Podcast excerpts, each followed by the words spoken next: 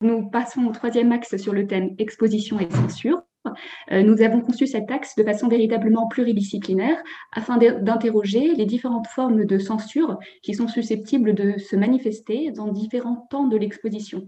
Avant l'exposition, lors du processus de sélection des œuvres et du choix des modalités pour les exposer, pendant l'exposition avec les problématiques juridiques et au-delà de l'exposition avec les enjeux en termes de diplomatie culturelle. Nous espérons que le traitement de ce panel nous permettra d'envisager la situation en France, certes, mais également d'ouvrir aux échelles régionales et internationales. Comme ce matin, n'hésitez pas à nous poser vos questions, à partager vos réflexions avec nous en vous servant de l'icône QR questions-réponses qui se trouve en bas de vos écrans. Sans plus attendre, je passe tout de suite la parole à Madame Émilie Salaberry, qui est directrice du service des musées, archives municipales et de l'artothèque de la ville d'Angoulême et qui intervient aujourd'hui sur le thème Exposer le patrimoine des autres. Bonjour à vous et merci beaucoup de cette, invitation.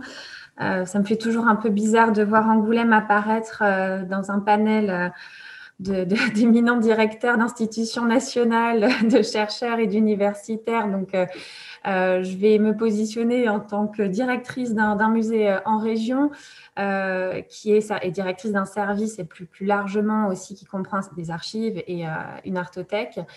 Euh, et qui conserve effectivement des collections d'art euh, dits extra-occidentaux, euh, qui, qui sont des collections qui peuvent poser des, des, problématiques effectivement de, de censure. je vais essayer à travers cette, cette, présentation, dont je mets un point d'honneur à, à, ce qu'elle dure 20 minutes, je ne vais pas vous faire prendre de retard sur le reste de l'après-midi, euh, je vais essayer, euh, plus qu'une réflexion aboutie, puisque je pense que le sujet qui est absolument passionnant mériterait euh, plusieurs semaines et mois de, recherche pour être parfaitement traité. Je vais essayer de vous exposer quelques cas, quelques exemples plutôt africains et océaniens, qui sont les aires culturelles sur lesquelles je suis plus à l'aise et que je maîtrise un petit peu mieux, euh, de, problématiques d'exposition, euh, d'objets, euh, d'objets dits sensibles, qui ont été, qui ont pu faire l'objet de censure directe, ou qui posent la question de la possible autocensure qu'on devrait peut-être pratiquer dans nos pratiques de conservateurs de, musées et, et de commissaires d'exposition. Alors pour, euh, euh, en guise de rapide introduction, euh, vous savez que pendant longtemps, dans l'exposition des arts extra-occidentaux, on a fait quand même fille de la question éthique et on était plutôt même dans un discours de, propagande en ce qui concerne ce, patrimoine euh, qui euh, était voilà le support à un discours politique. Et on était dans une présentation plutôt objectivée et presque désincarnée qui ne s'interdisait rien et qui allait jusqu'à bien sûr l'exposition des restes humains depuis quelques années, on sent quand même un virage important qui, est en train de s'opérer, euh, à l'aune aussi des post-colonial studies, à l'aune aussi des indépendances dans les colonies et euh, de l'avènement de musées. Je, terminerai ma présentation sur le, cas particulier des musées en contexte africain, euh, et aussi avec toute une vague en ce moment de presque de militantisme pour qu'on décolonise aussi le discours muséal et qu'on envisage aussi de revoir la manière dont on construit euh, le propos euh, dans le parcours d'exposition permanent euh, ou temporaire. Donc, on est amené à reconsidérer le contenu de nos vitrines euh, et euh, dans ce contexte-là, on peut être amené maintenant, peut-être plus que par le passé, à pratiquer des actes de, censure euh, qui sont le fruit soit de demandes officielles, soit qui sont le fruit de positions de principe éthiques qui ont été opérées par certains établissements muséaux. Alors, je vais essayer de ne pas euh, doublonner les, propos d'André Delpuech ce matin. J'avais aussi, bien sûr, immédiatement pensé, euh, quand le, sujet m'a été proposé, à la question des restes humains, parce qu'on est vraiment confronté à cette catégorie, j'ai envie de dire, d'objets euh, dont le statut est extrêmement euh, compliqué. et je vais essayer de, glisser vers une, manière d'en parler un petit peu différente de celle d'André Delpuech pour pas pour pas être redondante.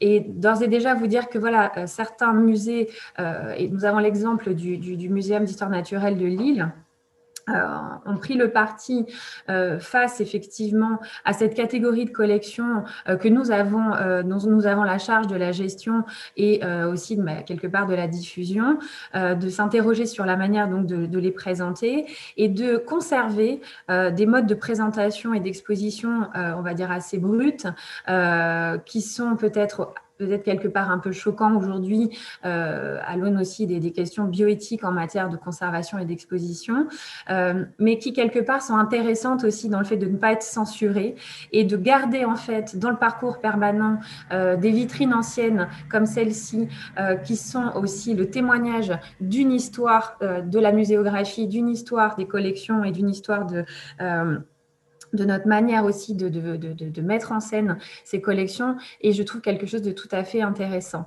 Alors des précautions néanmoins sont prises euh, puisqu'on n'est pas du tout dans une mise en scène telle qu'on pourrait le faire sur des vitrines plus contemporaines et notamment il n'y a pas d'éclairage particulier qui a été opéré. On essaye sans gommer du coup la présence de, cette histoire d'une muséographie et de ces collections. On les maintient mais on essaye d'accompagner en fait la présentation de, ces restes humains euh, avec une forme aussi peut-être de, peut de, plus grand respect euh, et, de, et de, aussi d'un accompagnement pédagogique dans les, dans les choix euh, qui, ont été, qui ont été faits pour expliciter les choix au, public.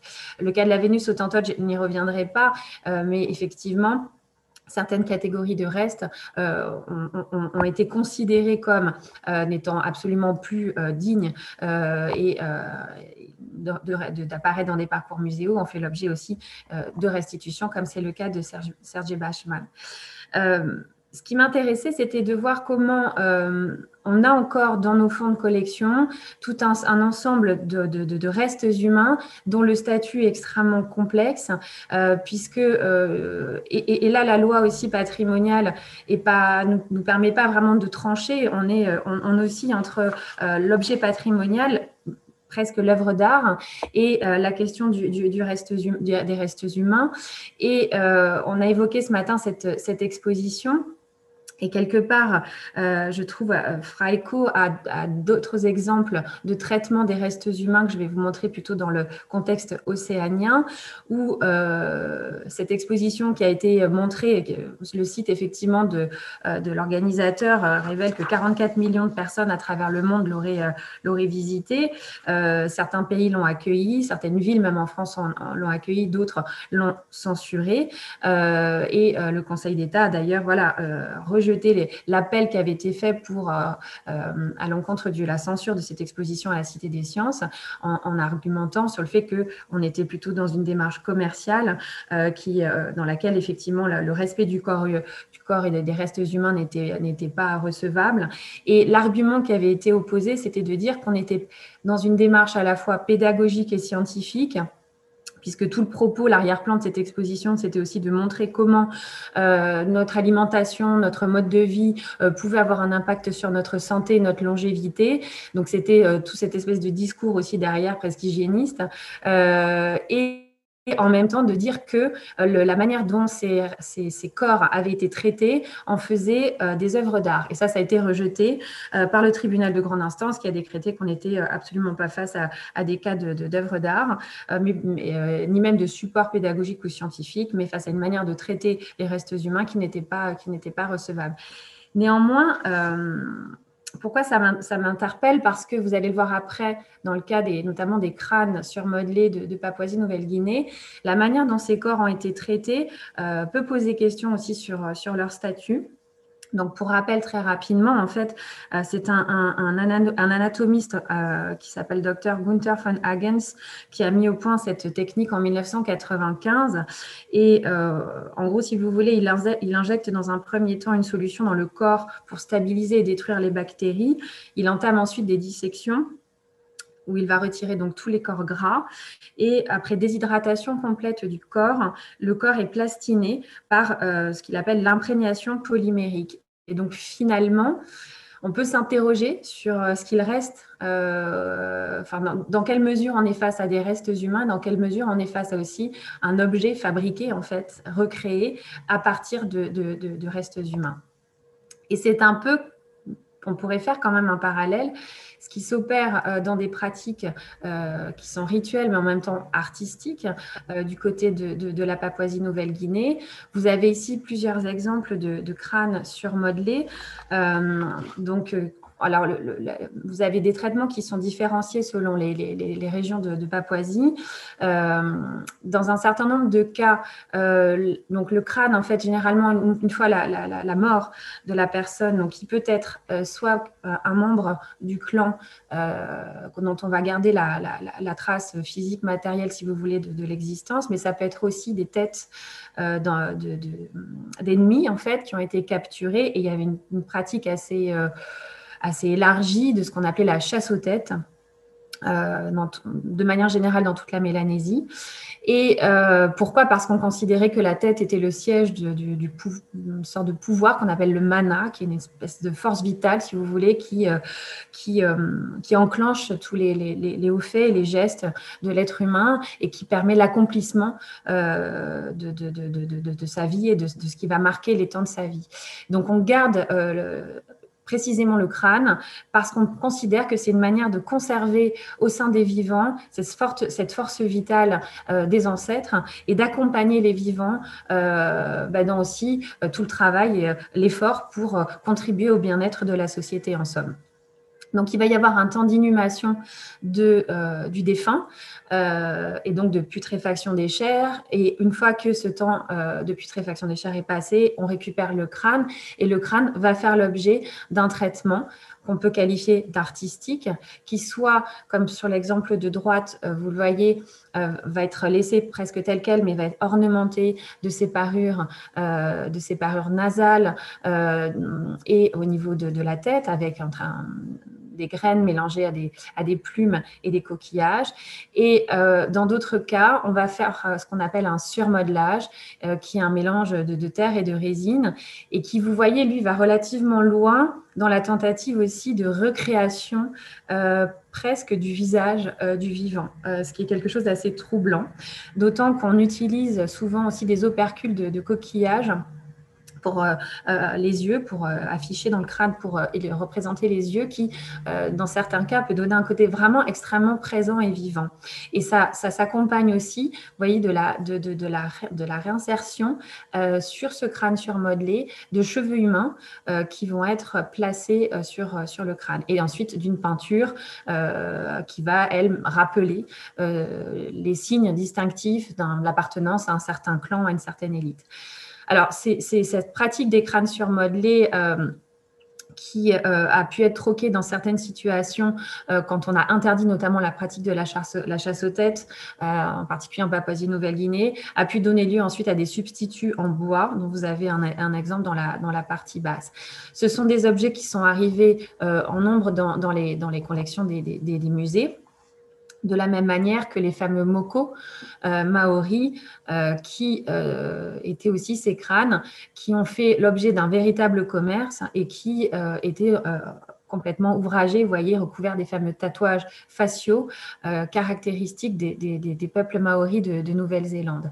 Alors, vous le savez, dans le cas des, têtes maoris, euh, une demande euh, officielle à l'aune aussi du travail qui a été mené par, mon collègue au Muséum d'histoire naturelle de Rouen, une demande officielle de restitution a, été faite, ce qui fait qu'il y a eu en fait censure et il y a eu retrait euh, des parcours permanents et, euh, et des, des, inventaires de collection de ces, euh, de ces, de ces restes humains qui ont été restitués dans le cadre de, cérémonies tout à fait officielles en présence des descendants de, de, ces Maoris qui ont été restitués à la Nouvelle-Zélande.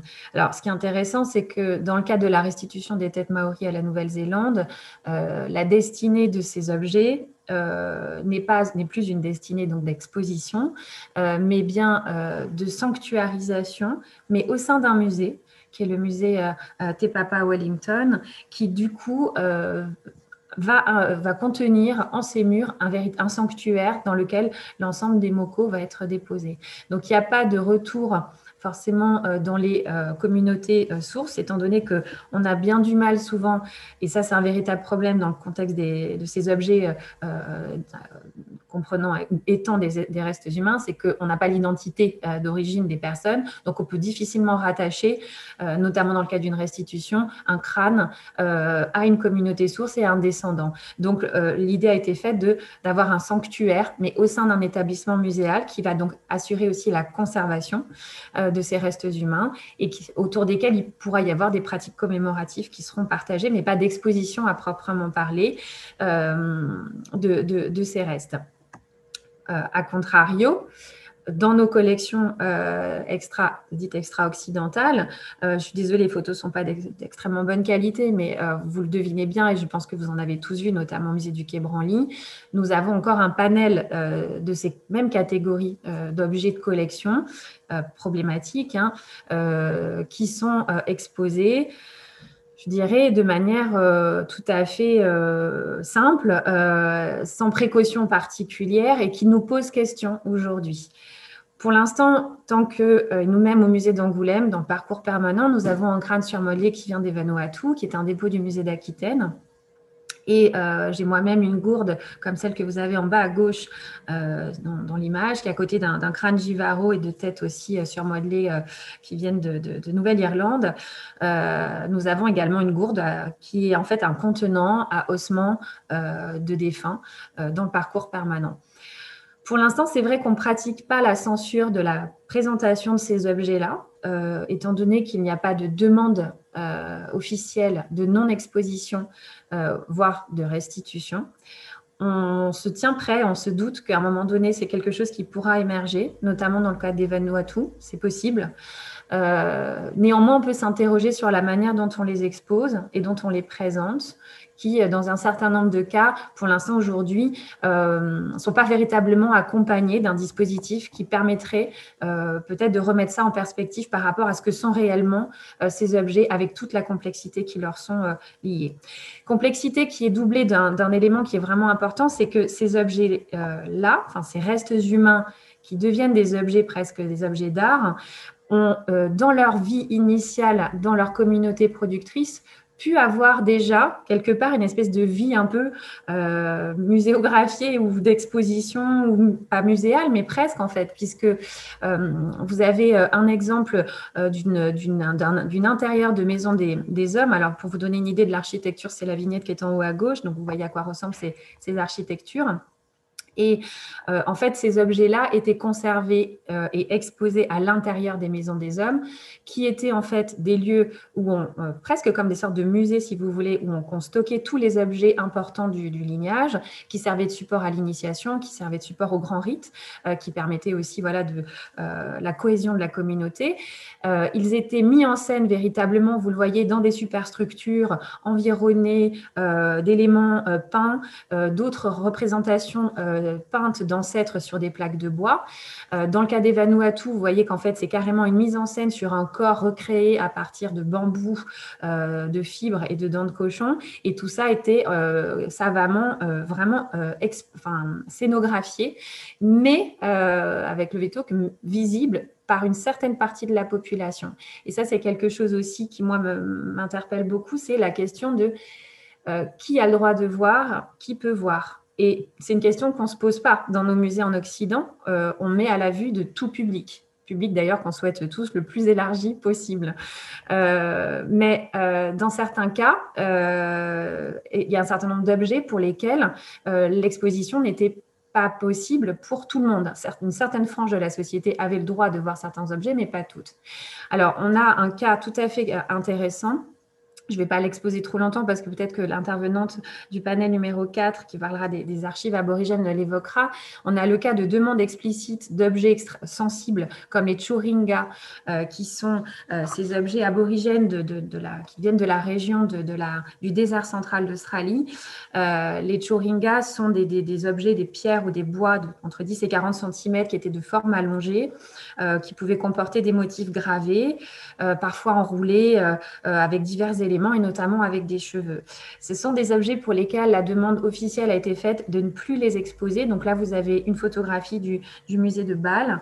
Euh, qui, euh, dans son parcours muséographique, met ça en scène, en fait, met cet interdit et le respect de cet interdit par les conservateurs du musée, euh, en mettant cette vitrine vierge, vide, euh, indiquant ceci n'est pas un choringa. Donc, on, on on parle de l'objet, on évoque l'objet sans le montrer, objets qui ont d'ailleurs été retirés des bases de données de collection pour vraiment respecter cet interdit, étant donné le caractère extrêmement sensible et personnel de ces objets euh, dans euh, leur communauté euh, de, production.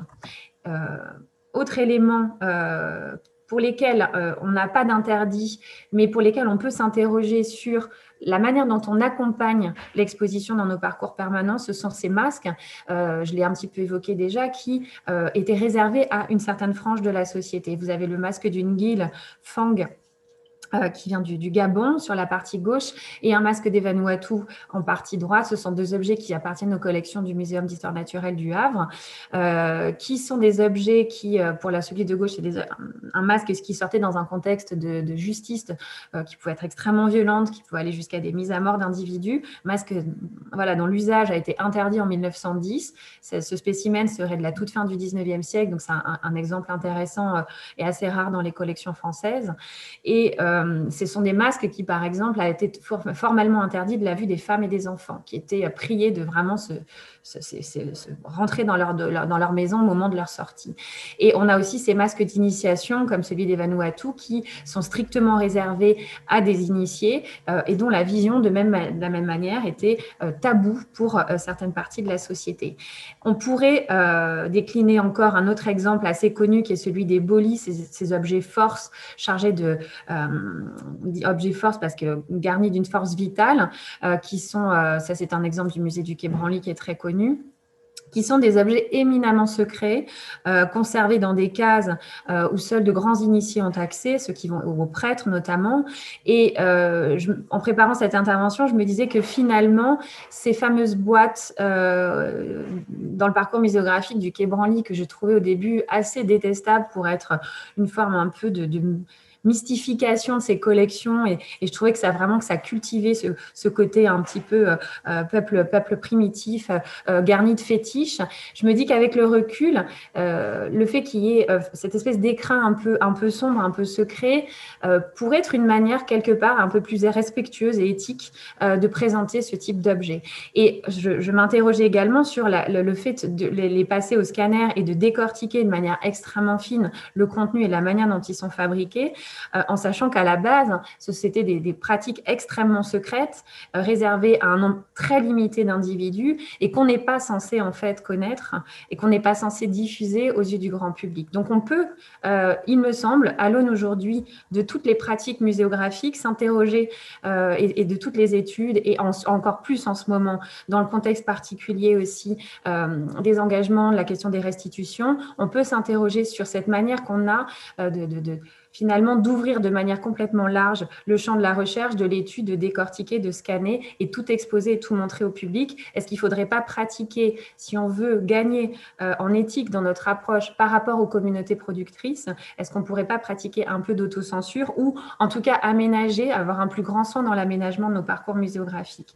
Et en guise de conclusion, parce que je pense que j'ai déjà dépassé un tout petit peu mon temps, je voulais juste faire un, une sorte de clin d'œil rapide à la question des, parcours muséographiques. Euh, en Afrique, hein, que je connais un peu mieux. Euh, vous avez deux photographies du parcours permanent du musée Théodore Monod de Dakar, euh, où là, en fait, donc là, c'est une photographie des dioramas qui étaient, qui étaient en place encore quand j'y suis allée au début des années 2000. Euh, je crois que certains ont été conservés dans la muséographie actuelle. Et là, ça pose aussi d'autres questions. Ce que je vous disais tout à l'heure, c'est le fait que on ne s'autorise pas de censure et qu'on expose tout aux yeux de tout le monde. La question se pose d'autant plus quand on est dans un musée transrégional comme le musée de Dakar qui expose des biens patrimoniaux qui viennent de toute la région ouest africaine. Euh, enfin la sous-région euh, continentale ouest africaine, où euh, peut-être plus encore que chez nous, la question des interdits et des tabous peut encore, dans certains cas, être présente. Et il n'y a pas du tout de matérialisation de cela dans les parcours. On est vraiment dans un décalque des approches muséographiques occidentales. Et c'est vrai qu'on peut s'interroger sur la manière dont ces musées doivent être construits. Il y a énormément de projets de musées en ce moment en Afrique, en Afrique de l'Ouest. Et ça, va aller, ça peut aller jusqu'à des, des, cas aussi très clairs de propagande politique où là, la censure est pratiquée à l'inverse, mais elle est pratiquée pour mettre en évidence le peuple dominant qui est souvent en fait euh, celui du président en place, euh, en gommant complètement euh, dans le parcours muséographique et dans l'exposition tout le patrimoine matériel qui peut être conservé par ailleurs ou qui n'a absolument pas été collecté et qui pourrait représenter le pluralisme culturel de ces États fraîchement, récemment fabriqués et qui sont des États vraiment multiculturels. Et là, vous avez le cas du Musée national de Yaoundé, qui est un, dans un ancien palais présidentiel que j'ai eu là l'occasion de visiter en 2012 euh, et où clairement, euh, voilà, le, vous n'imaginez pas que vous allez comprendre l'histoire de, de, ce qui est le Cameroun actuel en le visitant, puisque vous avez en fait un discours complètement construit qui termine sur l'apologie du président et de son épouse et où en fait même toute la, la base archéologique, alors que c'est un, territoire extrêmement riche avec des sites archéologiques importants, est complètement gommée euh, du parcours permanent pour en faire vraiment un musée de propagande politique. Donc il y a une chercheuse, Anne Gogh, qui a écrit un ouvrage là-dessus qui s'appelle Les États africains et leur musée, qui est extrêmement euh, parlant. Voilà, je vais m'arrêter là pour pas faire perdre de temps. Et je reste à votre écoute pour les questions après. Merci. Un grand merci, euh, Madame Saladeri, pour cette présentation. C'était extrêmement intéressant. J'ai beaucoup aimé vos réflexions sur les difficultés d'exposer des objets qui transcendent différentes catégories, comme restes humains, objets d'art, et aussi tout ce qui était sur euh, les réflexions sur le parcours muséographique pour mettre à disposition du public des objets sensibles. C'était vraiment très intéressant.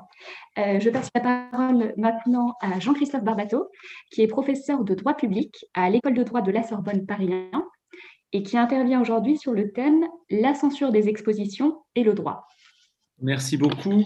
Euh, je vais commencer par remercier euh, les organisateurs de, m'avoir euh, convié à, participer à cette manifestation extrêmement intéressante et à remercier aussi particulièrement Vincent Négri qui est, je crois, à l'origine de, cette invitation. Je vais commencer par évoquer la question du, du, cabinet secret à Naples, qui constitue, à mon avis, le modèle d'une problématique classique de la censure en droit dans un régime libéral pour euh, par la suite, alors je vais étudier, je vais, exposer auprès de vous euh, quelles sont les, modalités euh, de cette problématique classique qui repose sur le fait de limiter l'action de l'État, pour après ça évoquer de nouvelles formes de censure. Au XVIIIe siècle, vous le savez certainement, les fouilles de Pompéi et d'Herculanum permettent la découverte d'un très grand nombre d'objets érotiques et leur exposition va être très rapidement soumise à la censure des rois de Naples. Euh, la visite de ces curiosités antiques rassemblées dans une salle du, musée de Portici était soumise à l'octroi d'un permis spécial. Alors évidemment, un des effets euh, de, cette censure a été d'accroître l'intérêt suscité par la, collection euh, de cet endroit qu'on a pu appeler la, chambre du priapisme. Par la suite, ces différents objets ont été transférés au musée archéologique de Naples, différents objets érotiques, et exposés au sein de ce qu'on a appelé le cabinet secret. La possibilité d'accéder à ce cabinet secret est restée très limitée et devait faire l'objet d'une demande jusqu'en 1976, à l'exception de quelques très brèves parenthèses libérales, par exemple sous la Révolution de 1848 ou lors de l'expédition garibaldienne de, 1860. Dans ces contextes libéraux, l'ouverture à tous du cabinet était envisagée comme euh, eh bien, un symbole progressiste face à des positions euh, réactionnaires. En dehors de ces deux parenthèses, eh bien, euh, pour pouvoir accéder à ce cabinet secret, il fallait demander une autorisation. Et pour obtenir l'autorisation, eh bien, pour le dire simplement de manière peut-être un peu euh, caricaturale, mais il fallait être un homme et un homme d'une classe sociale supérieure. Faute de quoi, pour les autorités, eh bien, vous pouviez vous faire vous influencer tout simplement euh, par euh, toutes ces représentations érotiques et céder ainsi au stupre du, au démon pardon, du stupre et de la luxure. Alors, derrière ça, qu'est-ce qu'on a comme, comme idée? On a des idées assez simples. Hein. On a tout d'abord l'idée selon laquelle, eh bien, ce n'est pas aux individus de décider euh, ce qu'ils peuvent voir ou pas, euh, parce que finalement l'exercice de leur raison ne serait peut-être pas suffisant. C'est aux autorités publiques de décider à leur place. et donc il y a une négation de l'idée de neutralité axiologique de l'État au détriment eh d'une imposition en quelque sorte des, préférences publiques sur les individus. et puis ensuite, on a des motivations qui sont des motivations de deux ordres, qui sont classiques, on a des motivations euh, d'ordre moral, bien sûr, que j'ai évoquées. Il s'agit de faire respecter la morale publique avec cette idée que des individus exposés à ce type d'image eh bien, euh, pourraient, en quelque sorte, pour le dire euh, là aussi, à simplement perdre un peu la raison ou en les cas se faire influencer de manière négative. Il y a ces considérations morales, et puis il y a aussi des considérations d'ordre politique qui d'ailleurs sont assez mêlées à ces considérations morales. En ce qui concerne le cabinet secret, originellement d'ailleurs, on n'était pas sur une censure liée à la morale, on était plutôt sur une censure politique parce que euh, les personnes qui faisaient le grand tour. Alors, vous savez, le, grand tour, c'était, enfin, vous avez certainement vu ça, j'imagine, mais euh, c'était réservé à des, des, classes sociales assez euh, supérieures, notamment au, 18e. Ça continuait, je crois, au 19e. Et c'était l'idée de faire une sorte de tour comme ça des, principaux lieux d'histoire et de, culture. Et le fait de voir le cabinet secret eh avait été utilisé à des fins politiques par les libertins, pour tenir un discours libertin, mais au sens politique du terme, ce qui dérangeait évidemment l'ordre établi. Alors, je disais, on a affaire à un modèle classique euh, euh, de, censure, à une problématique classique de censure, c'est-à-dire celle d'un État qui va contrôler ce à quoi ont accès les individus, pour des raisons morales, pour des raisons politiques.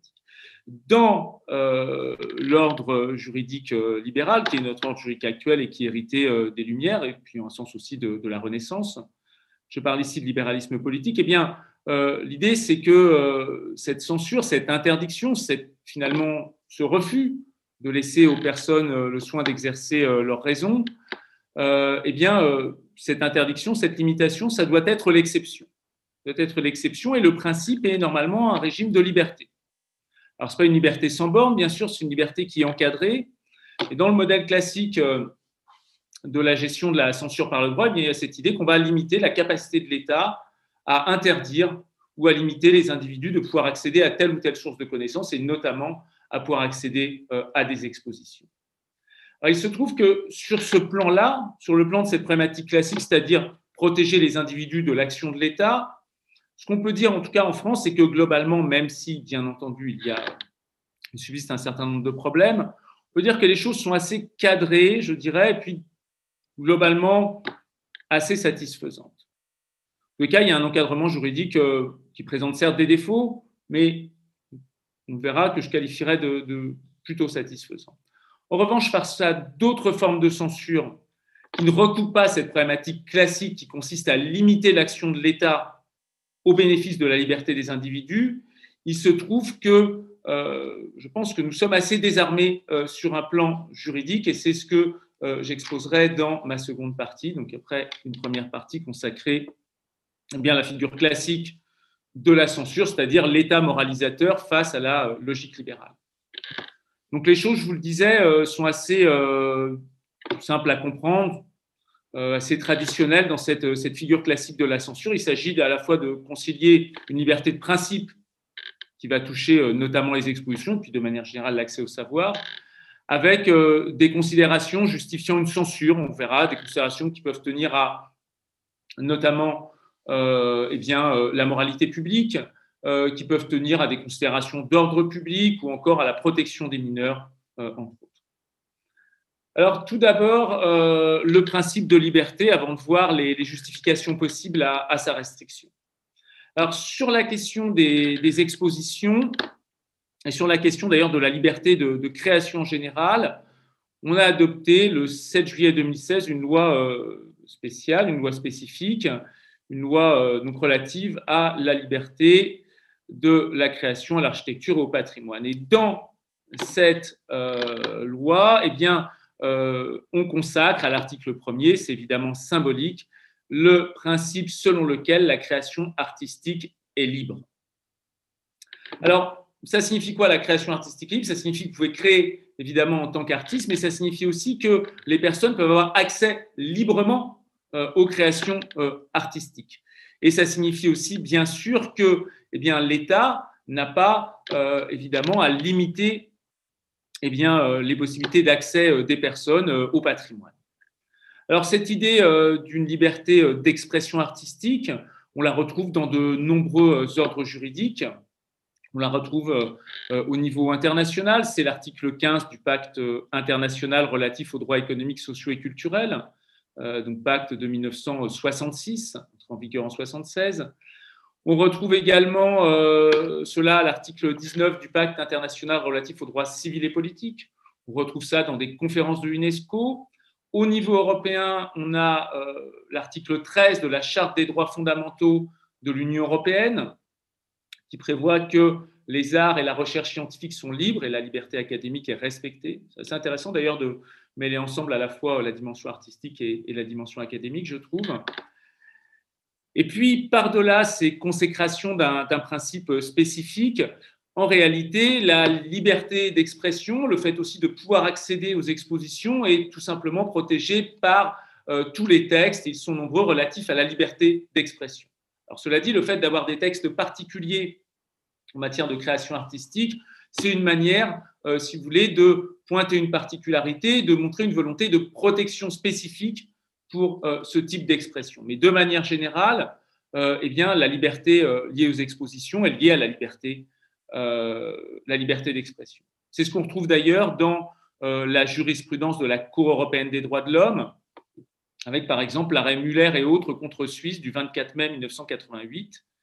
En l'espèce, qu'est-ce qui s'était passé? Eh bien, euh, trois toiles de l'artiste suisse Joseph Félix Muller, qui avaient été présentées dans une exposition d'art à Fribourg, avaient été tout simplement, par décision judiciaire, retirées puis confisquées à l'artiste euh, c'était des toiles qui représentaient un ensemble de, personnes euh, assez connues, dont euh, des leaders d'extrême droite, mais pas que, parce qu'il y a aussi Mère Teresa, par exemple, dans des positions sexuelles entre eux ou avec des animaux.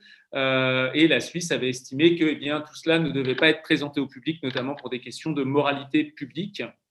À l'occasion de cette jurisprudence, eh bien, la Cour européenne des droits de l'homme a consacré le lien entre liberté d'expression et liberté de création artistique et plus largement euh, liberté d'exposition. Cela dit, dans ce même arrêt, la euh, Cour européenne des droits de l'homme va donner raison à la Suisse, c'est-à-dire qu'elle fait le lien entre liberté d'expression et liberté d'exposition, mais de l'autre côté, eh bien, euh, la Cour européenne des droits de l'homme considère que la mesure suisse est une mesure justifiée par des considérations de moralité publique. Euh, et cela nous amène à euh, la suite de mon propos sur cette problématique classique en matière de euh, problématique libérale classique en matière de, d'exposition, qui est la conciliation de cette liberté de principe avec d'autres éléments qui vont pouvoir justifier une, une restriction.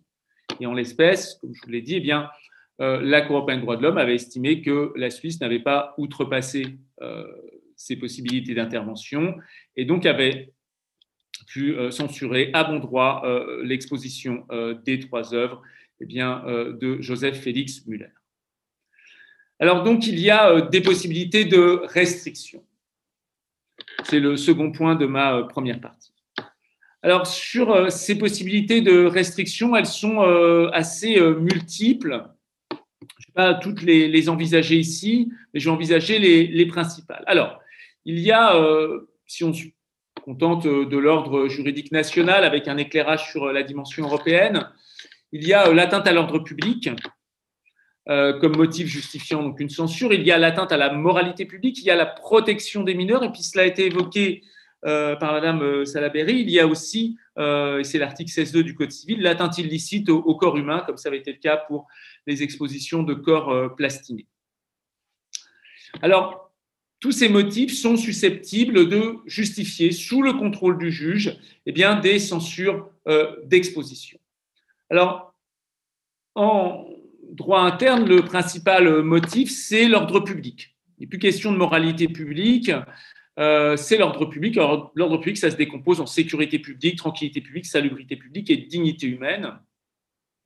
Les trois premiers euh, termes, ordre public, enfin, pardon, trois premiers termes, c'est-à-dire excusez-moi, sécurité publique, tranquillité publique et salubrité publique, c'est euh, des faits qui se veulent objectifs. C'est-à-dire que vous pouvez faire une exposition, si l'exposition est choquante en soi, ça ne pose pas de problème par rapport à l'ordre Ce qui va poser problème, ça va être d'éventuelles manifestations autour qui vont susciter des actes de violence. C'est des choses très objectives et du coup, c'est intéressant parce que ça veut dire que le juge ne se fait pas critique d'art. En revanche, le fait d'avoir intégré dans l'ordre public depuis 1995 la notion de dignité humaine, une notion euh, très positive, euh, bah, ça pose plus de problèmes. Ça pose plus de problèmes parce que la dignité humaine, c'est quelque chose d'extrêmement subjectif. Et euh, ce qui parfois, c'est utilisé de manière assez convaincante, cela présente cependant des risques. Je vais vous prendre un exemple très simple. Prenons les œuvres des actionnistes viennois dans les années 60-70. Vous savez, c'est des œuvres qui étaient assez qualifiées un simple d'œuvre assez, euh, assez trash. je pense ici par exemple aux, œuvres d'Automoule, eh bien, ces œuvres, on va pouvoir considérer que parce qu'elles mettent en jeu le corps, parce qu'elles passent parfois par des scarifications, par des formes de violence assez, assez impressionnantes, eh bien, ces œuvres sont contraires à la dignité humaine. Et pourtant, elles ne créent pas de désordre en tant que telles. Juste le juge va se faire critique d'art en quelque sorte et pourra euh, censurer euh, ces œuvres, ces œuvres que je classe lors des expositions puisqu'elles ont vocation à être véritablement représentées euh, lors d'événements ponctuels. Et donc, ça, pose, des problèmes, mais ce n'est pas une vue de l'esprit. Alors, le cas s'est pas présenté en, France, mais il s'est présenté en Autriche dans le cadre des célébrations du centième anniversaire euh, d'une galerie, euh, une exposition intitulée Un siècle de liberté artistique. Et dans le cadre de cette exposition, on avait euh, exposé justement une peinture d'Automoule, donc l'actionniste, qui était intitulée Apocalypse. Et bah, cette peinture, si vous voulez, avait fait l'objet d'une censure. Alors, ce n'était pas remonté devant la, Cour européenne des droits de l'homme, euh, mais euh, si vous voulez, la censure avait été euh, justifiée. On peut penser que c'est des moralités, des éléments liés à la dignité, la dignité humaine. Autre motif de censure, la moralité publique. Alors, la moralité publique, on ne la trouve pas en France, mais on la trouve au niveau de la Cour européenne des droits de l'homme. Alors, la Cour européenne des droits de l'homme, c'est une, une, cour qui, qui défend très fortement la liberté d'expression, avec cependant une exception. Et cette exception, elle est liée à la représentation de choses qui peuvent atteindre la moralité publique, soit parce qu'elles sont blasphématoires, soit parce qu'elles possèdent un caractère sexuel ou érotique. Et dans ces hypothèses-là, la Cour laisse aux États une marge de manœuvre au nom du fait que chaque autorité nationale est la mieux à même de euh, connaître, de juger quelles doivent être eh bien, euh, les attentes de la société en matière de moralité publique.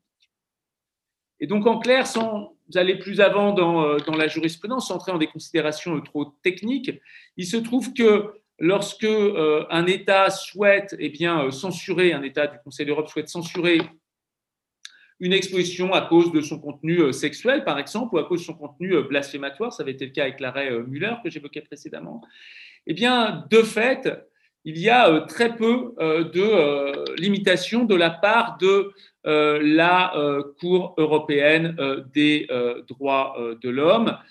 La seule limite à, cela, c'est lorsque la toile a à la fois un contenu explicitement, la toile ou l'œuvre a à la fois un contenu explicitement politique et un contenu érotique ou choquant. Et dans ces cas, la dimension politique, en quelque sorte, l'emporte et la liberté d'expression prévaut. Mais le cadre posé par la Cour européenne des droits de l'homme, c'est quelque chose qui encadre les États. Donc si au niveau des États, on a des systèmes satisfaisants de protection à la liberté d'expression, la, sorte de licence européenne pose finalement assez peu de, problèmes. En pratique, en tout cas en France, le cadre lié à euh, l'ordre public euh, est plutôt globalement satisfaisant puisque les euh, principales censures au sens classique du terme d'œuvre, sont liées à la question de la, protection des mineurs. Et donc, au final, on va voir, même s'il y a quand même des problèmes qui se posent, mais au final, on aboutit surtout à euh, interdire au moins de 18 ans l'accès à certaines salles, à certaines œuvres, même si, on va voir, les choses peuvent parfois s'avérer euh, plus problématiques que ça. Donc, c'est le, second motif, c'est la question de la, protection des, mineurs. Alors, si vous voulez, euh, il y a un principe dans la Convention internationale sur les droits de l'enfant Convention internationale donc, euh, du 20 euh, novembre 1989, qui prévoit que les mineurs bénéficient de la liberté d'expression. Mais cette liberté d'expression peut être limitée, elle aussi, pour un ensemble de motifs qui sont euh, notamment ceux de la moralité publique. En France, cette défense de la moralité publique et cette défense des mineurs, elle passe fréquemment par le biais de l'ordre public. C'est-à-dire que l'autorité administrative compétente va interdire aux mineurs l'accès à certains lieux. Alors, ça avait été le cas, par exemple, assez euh, récemment, à propos de l'exposition Larry Clark en 2010 au Musée d'Art moderne. Dans le même ordre d'idées, euh, le Centre national euh, Georges Pompidou avait également interdit aux mineurs d'accéder à quelques salles de l'exposition Jeff Koons en 2014-2015 parce que ces salles représentaient des photos de Jeff Koons avec son épouse de, de l'époque, la Chichoina, dans des situations qu'il est permis de qualifier de peu équivoques. On peut aussi penser par exemple à la diffusion de vieux films pornographiques lors de l'exposition Attaquer le soleil, exposition sur SAD en 2015 au musée d'Orsay, ou encore une exposition consacrée à la bande dessinée asiatique au lieu unique à Nantes. On tenait aussi une salle avec des, œuvres érotiques et donc qui étaient interdites au, moins, de, au moins de 18 ans. Dans ces hypothèses-là, euh, eh bien, euh, voilà, on va utiliser euh, l'ordre public pour interdire l'accès des mineurs à ces, différentes salles. J'ajoute une chose, c'est que si on ne le fait pas, il y a quand même un risque, et c'est un risque qui est assez important, c'est un risque pénal pour les conservateurs. C'est-à-dire que, et je reviendrai par la suite sur, sur ces éléments, enfin je les développerai un peu plus avant, le code pénal interdit d'exposer les mineurs eh bien, à euh, tout un ensemble d'images à caractère pornographique, violentes ou pouvant euh, porter atteinte à la dignité humaine. Euh, de la même manière, on le verra aussi, ça peut être un biais de censure. Il est interdit de représenter des mineurs, représenter, ça peut être des images, hein, de représenter des mineurs dans, on va dire simplement, des représentations d'ordre sexuel ou pornographique.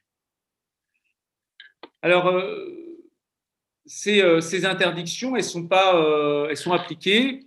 Et on avait retrouvé notamment le cas dans une affaire qui avait concerné une exposition organisée par le Centre d'art plastique contemporain de Bordeaux en 2000. C'est une exposition intitulée Présumé innocent. Alors, dans le cadre de cette exposition qui avait été fréquentée par environ 30 000 personnes, on avait représenté un ensemble d'œuvres d'artistes assez reconnus, par exemple Louise Bourgeois, Paul McCarthy ou encore euh, Christian Boltanski. Et euh, à la fin de l'exposition, une association proche des milieux intégristes catholiques avait porté plainte à l'encontre des conservateurs au motif qu'ils présentaient des œuvres qu'ils considéraient comme pornographiques et que euh, celles-ci étaient à la fois accessibles aux mineurs et représentaient aussi des mineurs de manière, reprendre un vocabulaire très anglo-saxon, de manière inappropriée. Alors, pauvres euh, conservateurs se sont retrouvés avec une procédure de près d'une dizaine d'années, euh, avec les dégâts que cela peut euh, susciter sur le plan psychologique, personnel, sur le plan professionnel. Une procédure qui s'est terminée par un arrêt de la Cour de cassation, de la Chambre criminelle de la Cour de cassation, un arrêt du 2 mars 2011, dans lequel, eh bien, finalement, la Cour de cassation donne tort à l'association catholique.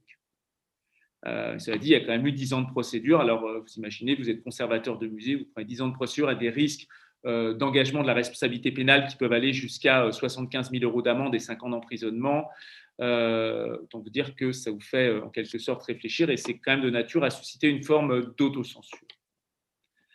À l'occasion de cet arrêt, la Cour de cassation a précisé les mesures qui devaient être prises lorsque des œuvres sont susceptibles d'heurter euh, les mineurs. Les mesures qui doivent être prises, ce sont les suivantes, c'est qu'il faut qu'une signalétique particulière euh, soit mise en place pour certaines des œuvres, ou que des surveillants soient postés à proximité de certaines d'entre elles pour rappeler aux adultes qui se présentent qu'elles peuvent être choquantes pour les enfants et pour en interdire l'accès. Et si vous mettez des signalétiques, celles-ci doivent être spécifiques aux mineurs. C'est ce qu'a précisé par la suite un arrêt de la première chambre civile du TGI de Metz, euh, en date du 21 novembre 2013. Alors, c'était à propos d'expositions euh, d'œuvres que je trouvais pourtant assez euh, anodines, anodines d'œuvres d'Éric Pougeot. je ne sais pas si vous voyez ce que fait Éric Pougeot, mais il, écrit des, messages qui sont un peu l'inverse des, des, contes de Noël, des messages très réalistes et souvent assez morbides, à destination, entre guillemets, des enfants. Alors, ça va être du type, voilà les enfants, papa et maman vous préviennent que euh, euh, quand ils seront morts, euh, eh bien, vous serez seul et que par la suite, vous mourrez aussi. Enfin, voilà, ce genre de choses. et donc, ça avait été considéré comme pouvant heurter les mineurs. Ce ne sont que des messages, c'est quand même un peu problématique. En tout cas, à la suite de cette affaire, eh bien, on a précisé qu'il fallait indiquer spécifiquement ce qui était présenté pouvait heurter les mineurs et non pas se contenter d'indiquer que certaines images peuvent heurter certaines sensibilités. Donc, pour les conservateurs, lors d'exposition, il convient d'être particulièrement sourcilleux sur ce point et donc Parce qu'il y a des images qui peuvent peuvent poser des, problèmes par rapport aux mineurs, eh bien, il convient de mettre en place une signalétique appropriée. Au passage, j'indique quand même une chose, c'est dans la jurisprudence, c'est assez, assez étonnant parce que toutes les œuvres plus classiques, qui pourtant une certaine violence, par exemple les martyrs chrétiens, les décollations d'Holoferne, ne semblent poser aucun problème. Hein. On a vraiment euh, quelque chose qui est essentiellement réservé à l'art euh, contemporain. Alors, en dehors de cette question de la protection des mineurs, j'aurais tendance à dire que le schéma classique qui consiste, si vous voulez, à limiter euh, les interdictions publiques d'accéder aux œuvres, c'est un schéma qui est en quelque sorte bien rodé et c'est un schéma qui fonctionne parce que, en tous les cas en France, il n'y a euh, que très peu euh, de cas, euh, à ma connaissance, de censure d'exposition en dehors des cas de censure d'exposition à des moins de 18 ans. Donc, de ce point de vue-là, enfin, je parle de, censure dans ce, ce, schéma classique. Donc, de ce point de vue-là, on a affaire à quelque chose qui, malgré quelques carences au niveau européen, fonctionne, je dirais, de manière globalement satisfaisante et assure, je crois, sans faire preuve d'un optimisme excessif, assure, je crois, une capacité à accéder euh, aux œuvres et une liberté pour euh, euh, notamment les conservateurs, qui on peut qualifier de globalement satisfaisante. Et puis, il faut dire que c'est un cadre juridique qui est un cadre juridique ancien, qui est bien rodé, et sur lesquels voilà, on a beaucoup de jurisprudence, on a une affirmation permanente du principe libérale sur euh, l'action euh, eh d'interdiction de l'État. En revanche, par rapport à ce qu'on pourrait indiquer comme de nouvelles formes de censure, euh, ce que je voudrais pointer ici, c'est que le droit me semble beaucoup moins bien armé. Il me semble beaucoup moins bien armé. alors, ça va être ma seconde partie. Alors, je n'ai pas exactement fait attention où j'en étais en termes de temps. Deux minutes seulement? Bon, cinq minutes, bon, bah, je vais essayer d'être plus bref. Alors, donc, ma seconde partie, donc, c'est sur les nouvelles formes de, censure. Alors, euh, ces nouvelles formes de censure, elles peuvent venir tout d'abord des autorités publiques, et là, c'est des formes insidieuses de censure publique, mais qu'il faut, euh, évoquer. Et puis ensuite, ce que je voudrais mettre en avant, c'est un phénomène de privatisation euh, très massif et à mon avis très dangereux de la censure. Alors tout d'abord sur les formes insidieuses de la censure publique. Alors je vais, simplement les lister rapidement euh, et puis pointer brièvement les, problèmes, les problèmes, de droit. Euh, première euh, forme insidieuse de censure publique, eh bien, c'est simplement le fait de ne pas honorer au sens large une commande publique. Vous avez les autorités publiques qui vont passer une commande auprès d'un artiste, qui vont par exemple casser la commande en cours de commande, ou qui vont, et c'est le cas le plus courant, décider eh bien, de ne pas exposer l'œuvre. Alors il y a eu le cas par exemple avec des œuvres de Jean-Marc Bustamante, qui avait été censuré entre guillemets par la mairie de Carpentras en 1995. Euh, le cas des bannières de Sulanco sur la façade de l'École nationale supérieure des beaux-arts, qui a fini par être réaffiché euh, suite à une intervention de Frédéric Mitterrand. Euh, et si vous voulez, voilà, c'est une manière. Alors, on n'interdit pas forcément au public d'entrer dans une exposition, mais simplement, on a commandé quelque chose pour l'afficher et on décide de ne pas l'afficher. Alors, sur le plan du droit, il faut voir tout simplement euh, quel est le contenu du contrat qui a été passé avec euh, les autorités publiques et éventuellement engager la responsabilité euh, publique si le contrat n'a pas été respecté? De ce point de vue-là, ça peut être un peu cadré. Et puis, il y a autre chose, il y a le fait de peser sur le contenu d'une exposition. Alors, le cas a été évoqué. il y a un exemple récent dans la ville où je réside, à Nantes, qui a été évoqué. C'est le cas eh bien, du refus des autorités chinoises de prêter un ensemble euh, d'éléments du, patrimoine euh, au euh, Château des Ducs dans le cadre d'une exposition consacrée aux Mongols.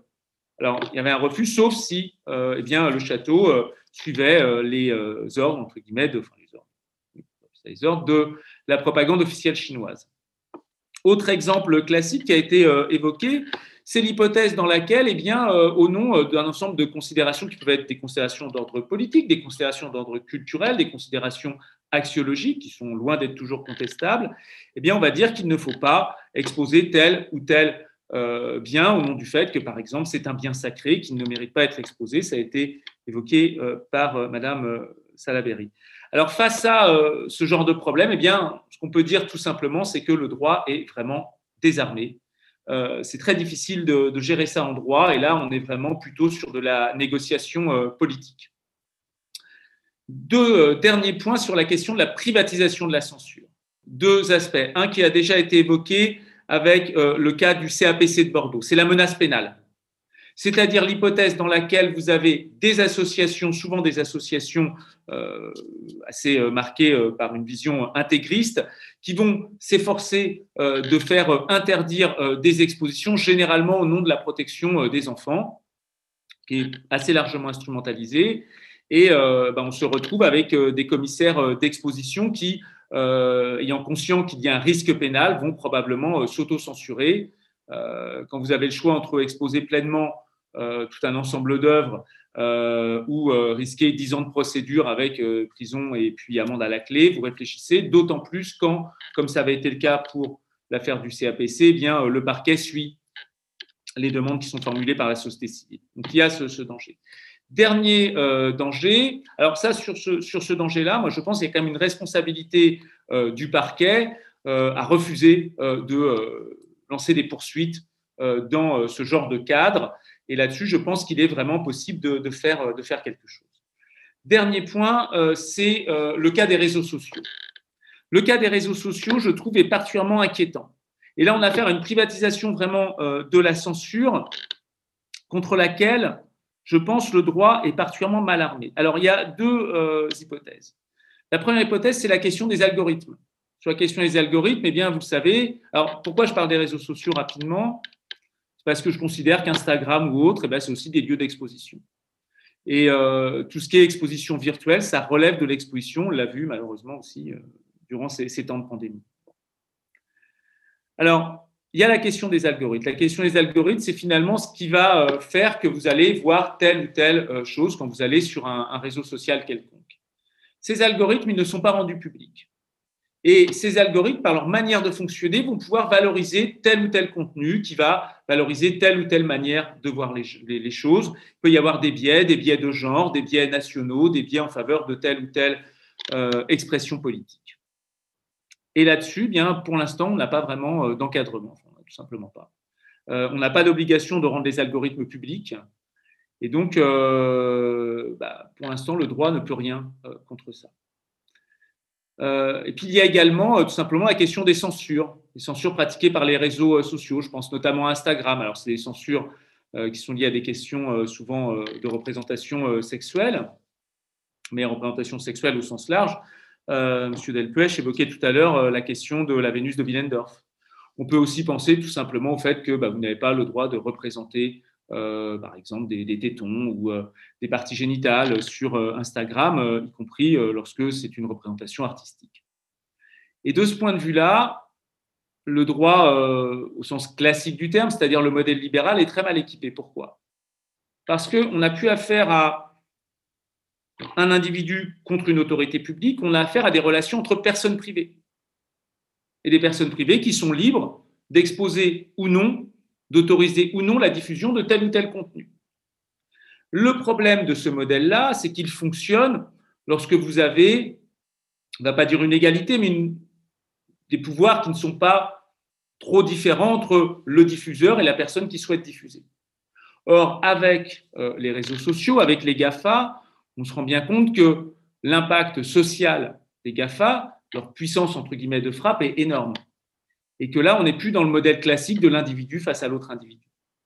Et pour l'instant, en tout cas, on est euh, assez désarmé euh, face à cela. On l'a vu à propos euh, de, Trump, hein, en quelque sorte. Trump, ce n'est pas une exposition, quoique c'était une sorte de happening permanent.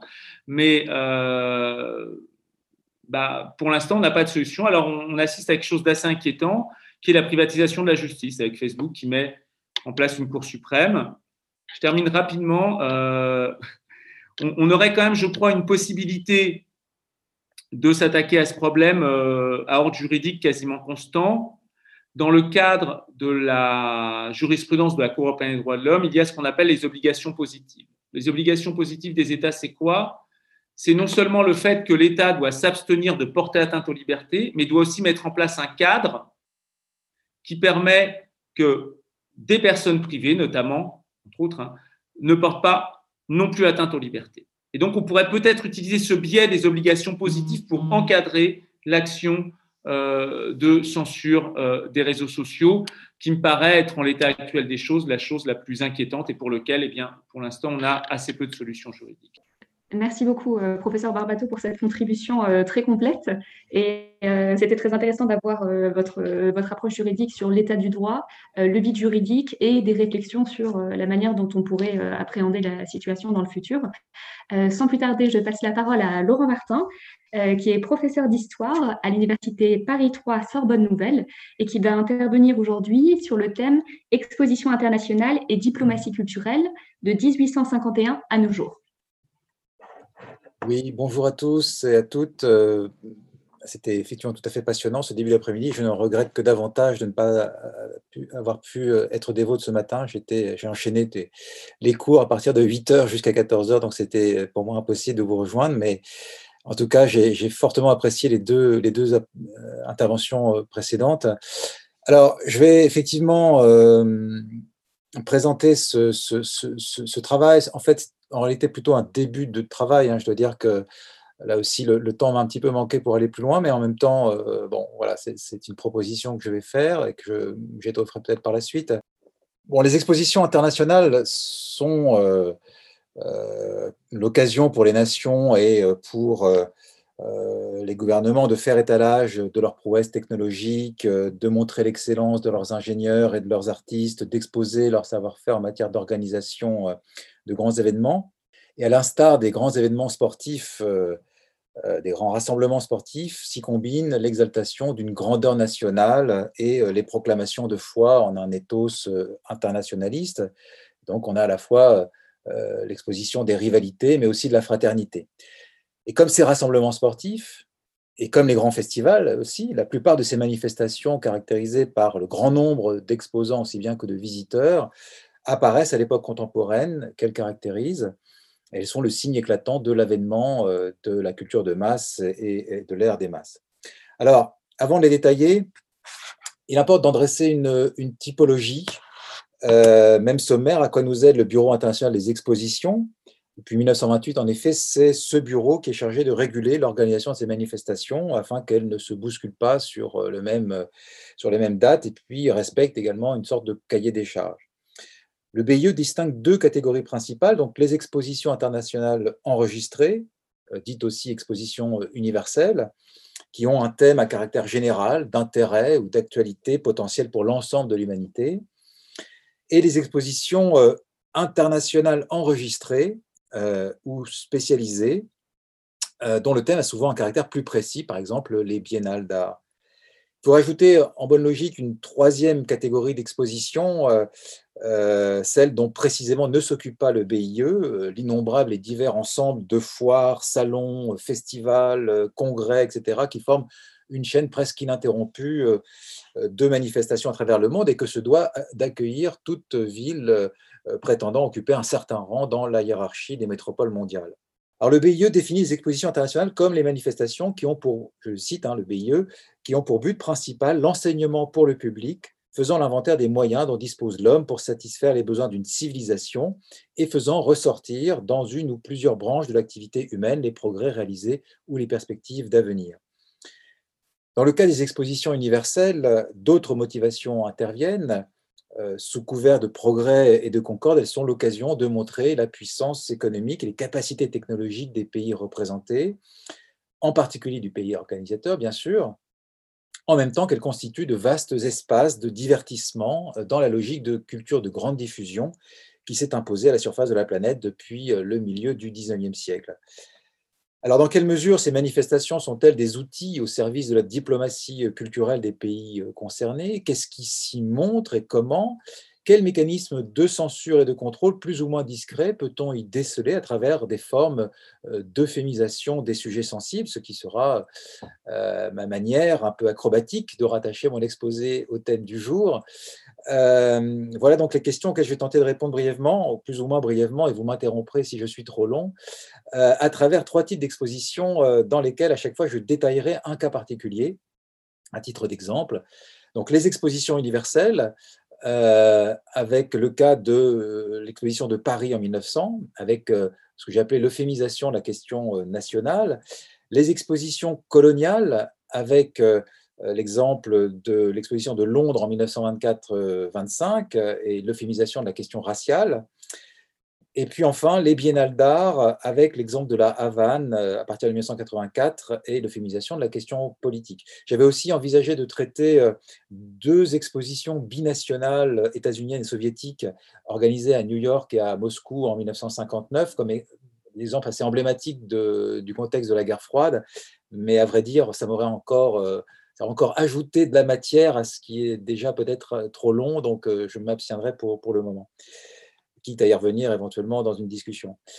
Euh, alors, les expositions universelles, euh, il faut rappeler évidemment que c'est euh, Londres qui accueille la première exposition universelle en 1851, mais rappeler aussi que cette manifestation, en fait, elle trouve son modèle dans des exemples plus anciens. Le premier véritable exemple, c'est une exposition organisée sous l'égide de l'Académie de peinture et de sculpture associée à l'Académie des sciences en France à la toute fin du XVIIe siècle. Et puis on voit se multiplier tout au long du XVIIIe des expositions, en particulier en 1756, euh, l'exposition en, Grande-Bretagne organisée par la Société pour l'avancement des arts, des manufactures et du commerce, ou encore, et ici c'est une illustration de cette euh, autre exposition en 1798, la première exposition des produits de l'industrie française. Euh, qui est la première des 11 euh, expositions publiques des produits de l'industrie française organisées dans la première moitié du 19e siècle en France, qui font véritablement entrer la France dans la révolution industrielle.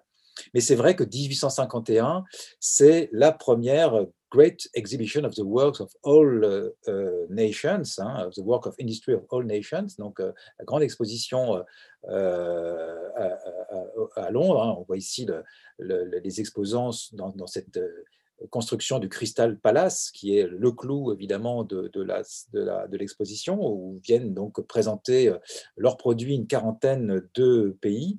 Et Napoléon III, euh, qui visite cette exposition en 1851, commande immédiatement une exposition comparable euh, en France, qui aura lieu quatre ans plus tard, donc la première exposition universelle organisée en France en 1855. C'est le début de la course euh, internationale et en, particulier de la, rivalité entre la France et l'Angleterre à qui euh, euh, organisera le plus d'expositions universelles et un processus en fait qui, qui, qui, continue aujourd'hui, hein, puisque c'est un objet de rivalité évidemment entre, entre les nations.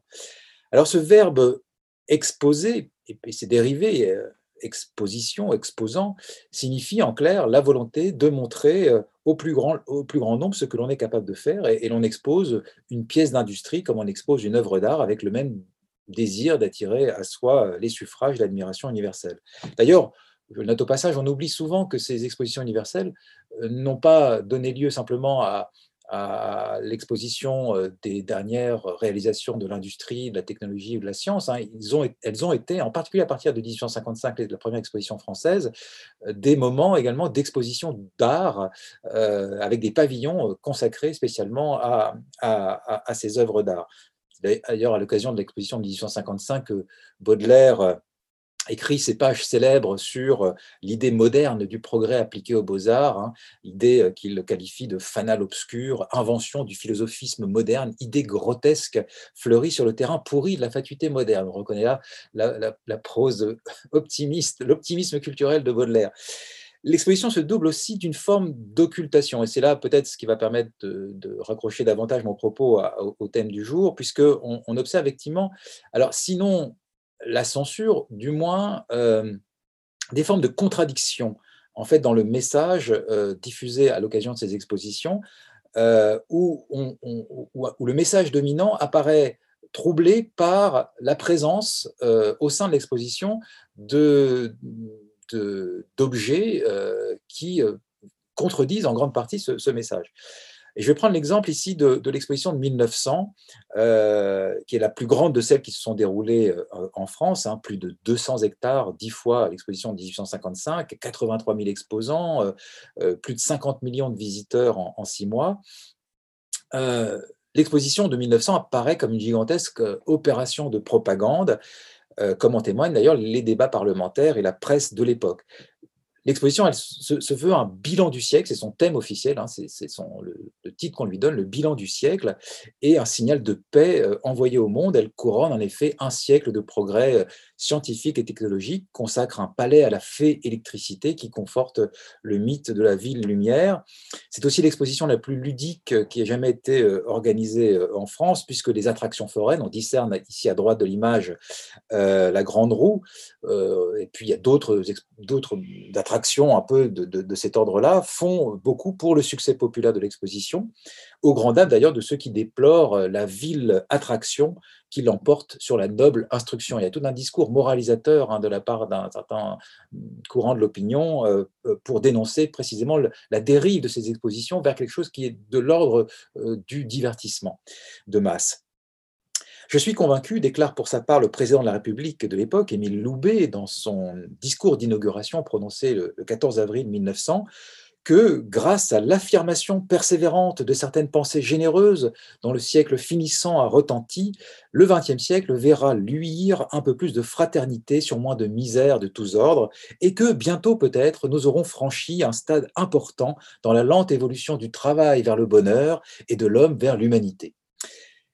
Alors si le grand globe terrestre que le géographe Élisée Reclus avait conçu comme une pédagogie de l'universel n'est finalement pas réalisé, à la place on voit euh, ici sur son socle le globe céleste euh, qui est construit par un autre architecte qui donne à voir le spectacle des constellations et des révolutions planétaires, les visiteurs, effectivement, peuvent réaliser une sorte de tour du monde en arpentant la rue des nations, où, se côtoient les pavillons d'une vingtaine de pays, d'ailleurs répartis selon une hiérarchie implicite qui renvoie vers les marges les pavillons des pays euh, de moindre importance. Mais tous ces discours et toutes ces images de la fraternité euh, humaine, de la concorde universelle, etc., masquent évidemment, euh, et assez mal à vrai dire, d'autres réalités moins reluisantes. La proclamation de fraternité se heurte à l'exaltation nationale, voire nationaliste. Il faut rappeler que l'exposition de 1900 à Paris euh, trouve son origine dans, dans un projet concurrent qui était un projet d'exposition à Berlin quelques années plus tôt. Et c'est sous l'aiguillon euh, de la presse et de l'opinion publique hostile à l'Allemagne que le gouvernement français lance le, projet d'une exposition concurrente. Euh, Émile Roche, qui s'exprime à la tribune euh, de la Chambre des députés euh, dans, cette phase préparatoire à, l'exposition de 1900, estime que, je le cite, la France doit à ses traditions de génie et de hardiesse, elle doit à ses succès précédents, et en particulier, évidemment, on pense à, la grande exposition de 1889, hein, où construite la Tour Eiffel, de se surpasser en cette fin de siècle et de se présenter au monde comme le point culminant de l'humanité. Vous voyez, fraternité entre les nations, certes, mais quand même la France au, sommet du monde. Même si l'Europe est alors en paix, l'exposition ouvre ses portes dans un contexte de rivalité entre les nations européennes pour l'hégémonie sur le continent, pour la domination des mers, pour l'expansion coloniale. L'exposition de 1900 est l'occasion pour les Français de se rassurer sur leur capacité à rivaliser avec les autres nations.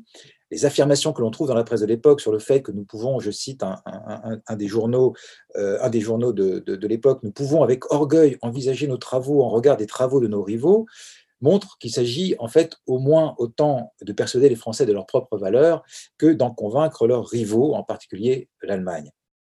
Et c'est vrai que euh, toute la presse de l'époque en témoigne, et puis également les études, les rapports qui sont rendus à, cette époque, dans, cette phase de préparation. Ce que l'on veut euh, impressionner, et ceux avec lesquels on veut vraiment rivaliser, c'est l'Allemagne, hein, qui est présentée partout comme euh, le danger le plus pressant pour la France, à la fois continental, maritime, colonial, économique. Et dans ce contexte, il n'est pas anodin de consacrer au cœur de l'exposition de 1900 un palais aux armées euh, de terre et de mer, c'est l'illustration que vous voyez euh, en haut à gauche, et pas anodin non plus d'offrir à la firme Schneider la possibilité de montrer ses dernières inventions en matière d'armement dans un pavillon spécial situé non loin de ce palais des armées. Alors certes, les ministères de l'armée et de la marine ont finalement renoncé à, à, une participation officielle à l'exposition de 1900 pour ne pas ébruiter, pour ne pas dévoiler euh, des plans ou des projets euh, euh, qui, sont ceux de, l'armée à cette époque. Mais comme le note le catalogue officiel de l'exposition, le public pouvait voir dans les galeries des spécimens de tous les produits dont s'approvisionne notre armée et sur lesquels le secret n'était point à garder. Il y trouvait aussi des types de fournitures faites aux pays étrangers par l'industrie française, et notamment des séries magnifiques de bouches à feu, hein, c'est donc le catalogue officiel qui, s'exprime ainsi, le tout dans une décoration de style Louis XIV, euh, euh, assez, assez euh, étonnante, disons, hein, où on voit donc ces matériels militaires dans, dans ce décor Louis XIV. Et c'est vrai qu'en France, euh, la France, après s'être dotée en 20 ans euh, euh, d'une industrie de l'armement capable de rivaliser avec le complexe militaro-industriel allemand, commence à cette époque à exporter ses, productions dans le monde. Hein. La guerre des bourgs, en particulier, qui a commencé quelques, années plus tôt en Afrique du Sud, qui oppose la Grande-Bretagne aux, aux Afrikaners, offre à cet égard un terrain d'expérimentation privilégié en même temps qu'un espace d'exposition grandeur nature. Et la firme du Creusot, qui est donc très présente à, l'exposition de 1900, euh, compte sur l'exposition universelle pour gonfler ses carnets de commandes, ce qui interviendra d'ailleurs après un, certain délai, puisque euh, l'industrie, enfin le, marché international de l'armement va être euh, dans, une période un peu dépressive entre 1900 et 1904, avant de repartir à la hausse à partir de 1905 et à ne plus s'arrêter jusqu'à la première conflagration mondiale. Le canon de 75, d'ailleurs, que l'on voit ici, qui a été mis au point euh, euh, une ou deux années plus tôt avant l'exposition de 1900, est l'un des clous de l'exposition euh, de 1900. Donc, cette exposition de 1900, hein, cette exposition universelle, finalement, elle n'est pas si fraternelle que cela. et il faut ici citer le, le un livre qui est, rédigé, euh, enfin qui est publié en 1901, oui, 5 minutes, mais je vais résumer mes deux autres parties, ne vous inquiétez pas. Euh, euh, il faut donc citer ce livre qui est publié en 1900, qui, se veut un peu le, oui, le catalogue de, l'exposition. C'est Louis Rosselet qui, qui, le rédige, donc chez Hachette, et il écrit parlant notamment de, ce, grand, de ce, pavillon hein, spécial du, Creusot que l'on voit en bas à droite, au milieu de tous ces engins de destruction dont la puissance même était un argument pour la disparition de la guerre, on apercevait un plan en relief des établissements du Creusot. Donc, vous voyez, c'est quand même l'idée assez, étrange, finalement, euh, euh, de, comment dire, une proclamation, enfin une proclamation pacifiste euh, grâce à l'exposition des, armes. Hein. C'est l'idée de la dissuasion peut-être, mais enfin évidemment, euh, c'est s'illusionner beaucoup sur euh, le pacifisme des marchands de canons et de leurs clients. D'ailleurs, la France n'est pas, n'est pas la seule hein, lors de cette exposition à montrer ces réalisations. Il y a, également un, pavillon occupé par une firme anglaise qui montre là aussi un panorama des, machines à tuer de, de l'époque. Alors, je ne vais pas avoir le temps de présenter euh, euh, euh, vraiment les deux autres parties, je m'en excuse, mais je vais quand même juste les, résumer.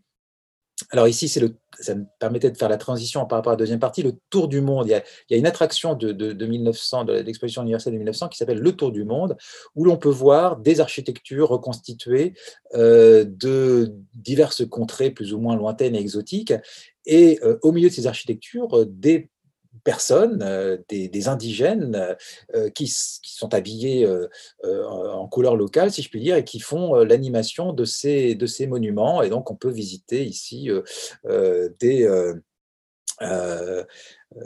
des, des, temples, des temples d'Angkor, euh, des, euh, des, pavillons japonais, des pavillons chinois, etc. Et puis, bien sûr, à côté de, ces pavillons donc, du Tour du Monde, des, pavillons des colonies, hein, puisque la France, d'ailleurs, comme d'autres pays, présente des pavillons qui montrent l'étendue de ces, possessions coloniales. Alors, ce procédé qu'on a appelé par la suite les zoos humains, hein, c'est une expression que l'on doit en particulier à l'équipe qui entoure, euh, euh, qui entoure euh,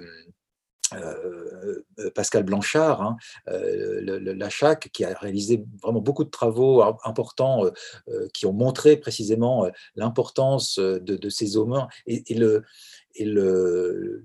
ce qu'était le spectacle colonial à partir des, premières expositions coloniales. Les premières expositions coloniales, en fait, elles, elles apparaissent euh, en Australie euh, dans les années, euh, enfin la première ça va être 1866, il y en a plusieurs qui, se, qui sont organisées en Australie avant que ces expositions, que le modèle de ces expositions soit transplanté en Europe.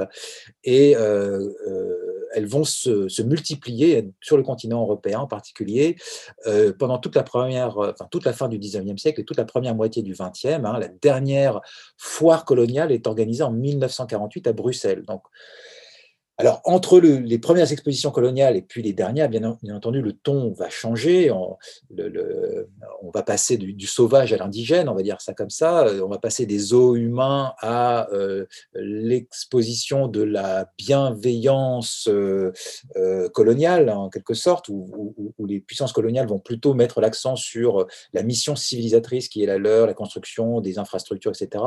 Mais il faut quand même le dire que dans toutes ces expositions coloniales, et je voulais en particulier montrer euh, alors celle de 1931 à Paris, mais aussi la grande exposition, la British Empire Exhibition de 1924-25, où on voit que malgré euh, les progrès accomplis dans le traitement justement, euh, notamment des, figurants indigènes qui se produisent lors de ces, de ces expositions, il y a quand même reconduit en permanence un discours extrêmement à la fois paternaliste, péjoratif, dépréciatif sur euh, ces populations euh, qui euh, sont en permanence renvoyées, alors soit une forme d'essence de, du, sauvage, etc., soit renvoyées à une forme de, en tout cas, d'infériorité toujours par rapport à la puissance coloniale. Donc c'est ça, voilà, j'aurais voulu détaillé, notamment à travers le, village, les villages coloniaux de l'exposition de 1924.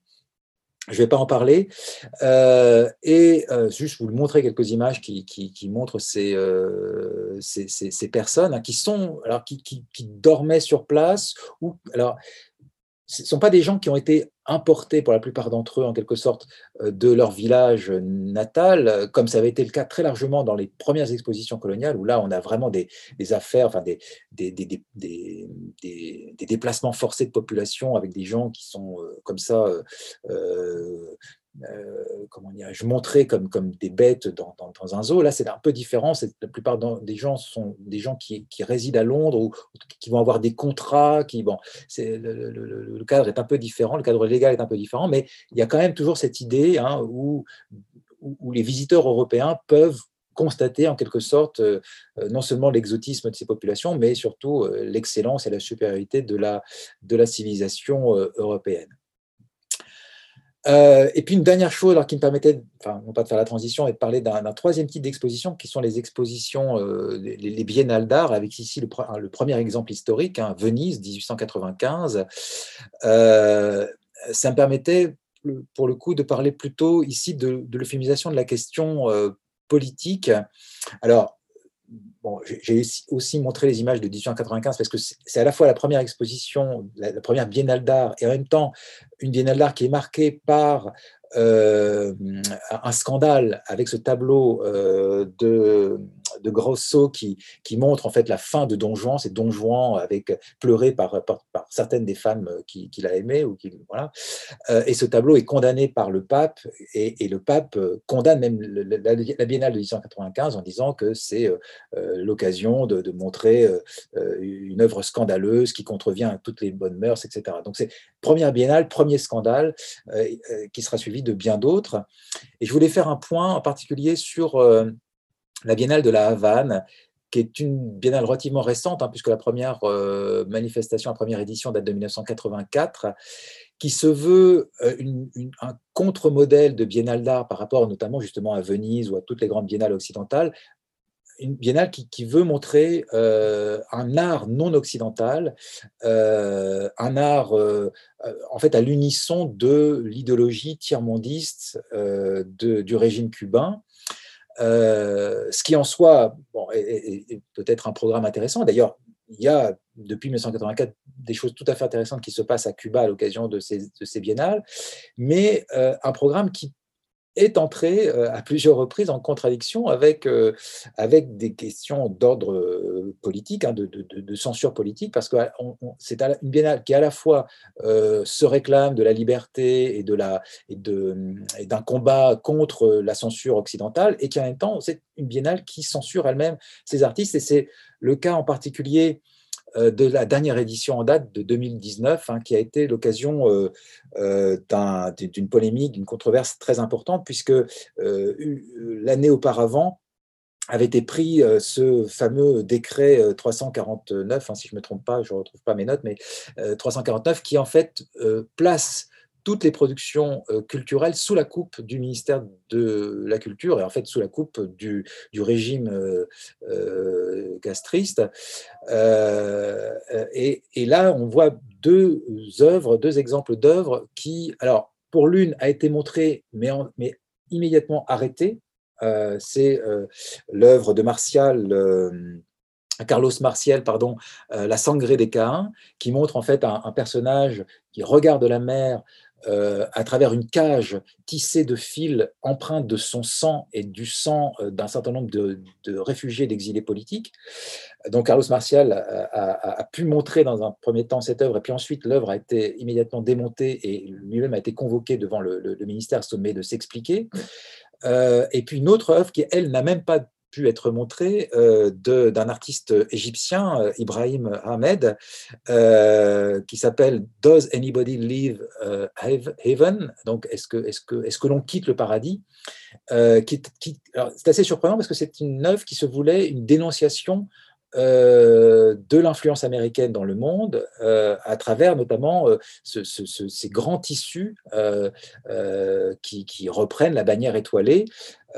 Or, cette œuvre a été interdite par les organisateurs de la biennale sur la foi de ce décret 349 et avec, avec l'argument qu'il ne fallait pas montrer d'œuvres qui, qui soient euh, frontalement critique de, du soft power américain.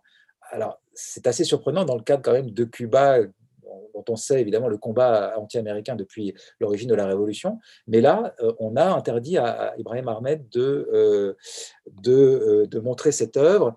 on peut également citer euh, euh, d'autres artistes qui, qui, ont vu, euh, qui, qui, ont vu leurs œuvres interdites à la, suite de cette, enfin pas à la suite, mais dans le cadre de cette biennale de, 2019. Donc là, on, est bien dans le cas direct d'une censure politique hein, exercée par, par, par le régime de, Cuba, et qui entre totalement en contradiction, évidemment, avec la proclamation de la liberté pleine et entière des artistes et du soutien du régime castrice à, la, liberté de création. Donc voilà, au total, hein, ces trois exemples, mais j'aurais pu en, trouver bien sûr d'autres, ces trois types d'expositions internationales montrent à la fois euh, l'importance qu'elles revêtent évidemment en termes de diplomatie culturelle pour euh, les États et les, villes qui les accueillent, hein, le, message qu'elles permettent de véhiculer à, travers le monde, et en même temps, euh, eh bien, les, aspects souvent de, enfin, toutes les, dimensions souvent occultées ou, en tout cas, disons, qui, sont qui sont mises un petit peu de, côté pour, euh, pour justement au profit de ce message euh, que, que, les autorités veulent diffuser, mais qui sont néanmoins présentes, que ce soit présentes euh, par le biais de, de, pavillons de, l'exposition universelle, par le biais de ces villages coloniaux et de, cette, de ce traitement finalement de la question raciale d'une façon évidemment très, très problématique, ou dans le cas ici de, d'œuvres qui sont directement politiques, mais qui justement par leur message politique gênent les organisations euh, de l'exposition euh, elle-même. Voilà, résumé à très grands traits ce que je voulais dire. Pardon d'avoir été trop long. Euh, et je suis évidemment disponible pour toute question ou demande de précision. Merci de votre attention. Merci beaucoup pour cette présentation euh, très stimulante. Euh, C'était très, intéressant d'avoir cette perspective historique et puis aussi des, exemples plus contemporains. Euh, on a bien compris votre approche. Merci beaucoup. Je passe tout de suite la parole à Anthony qui a dû collecter vos questions dans, le, dans le chat et dans la conversation. Donc, je le laisse prendre la parole pour les poser à nos intervenants. Merci encore à eux.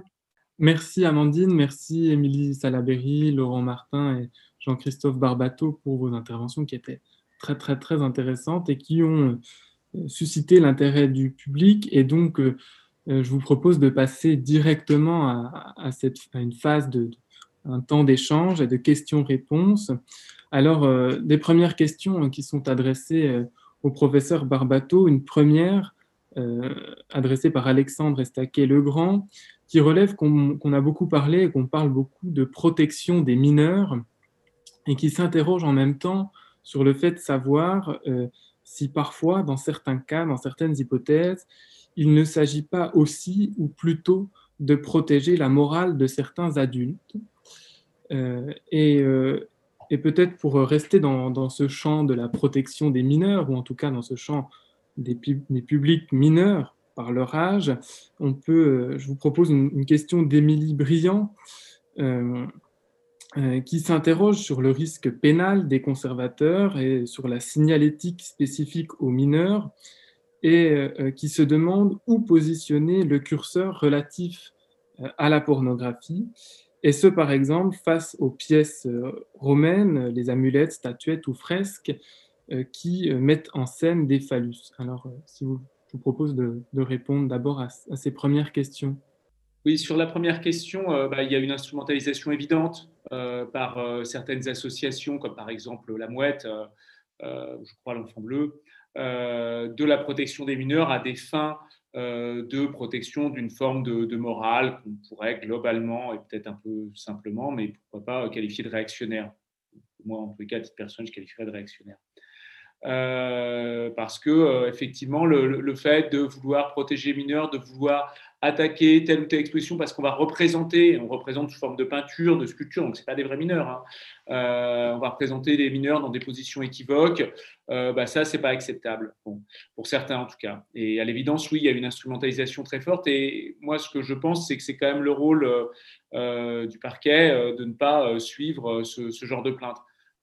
et le dossier du CAPC, de ce point de vue-là, est assez emblématique parce que final, ça s'est complètement dégonflé, mais il y a eu 10 ans, 10 ans de procédure. Donc, avec ce que ça peut impliquer, je disais, d'autocensure.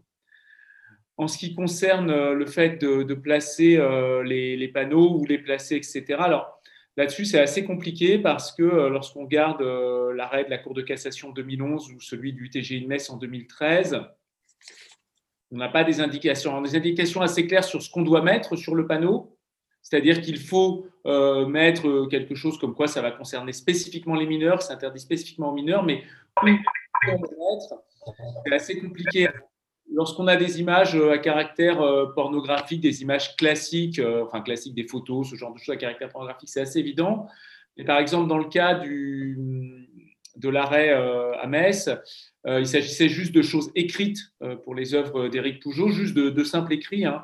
Euh, il n'y avait pas de photos, il n'y avait rien. Euh, et pour autant, euh, le TJ de Metz a estimé que, eh bien, on aurait dû mettre en place des, des panneaux. Donc, moi, j'aurais tendance à avoir un conseil de prudence, c'est-à-dire qu'il vaut mieux prévenir que guérir en quelque sorte. Mais le problème de ce, conseil de prudence, c'est qu'on en vient à être peut-être trop prudent et avoir une logique d'autocensure, et notamment, par exemple, pour des œuvres antiques, euh, c'est assez courant, par exemple, à Rome, d'avoir des sortes de phallus, etc., dressés dans, la rue. C'est plutôt d'ailleurs des sortes de porte-bonheur. Bon, bah, même pour ça, c'est vrai que c'est peut-être un peu ridicule de mettre des, panneaux. Euh, sans doute, c'est aussi un peu régressif, mais peut-être que pour le conservateur, ça le protège. En même temps, ça envoie peut-être un message aussi qui est, qui je crois, est problématique.